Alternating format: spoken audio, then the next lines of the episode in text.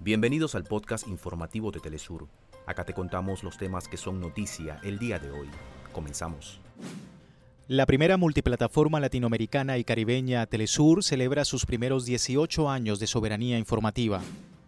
En Guatemala, diversas organizaciones sociales atendieron el llamado a un paro nacional defendiendo al proceso electoral.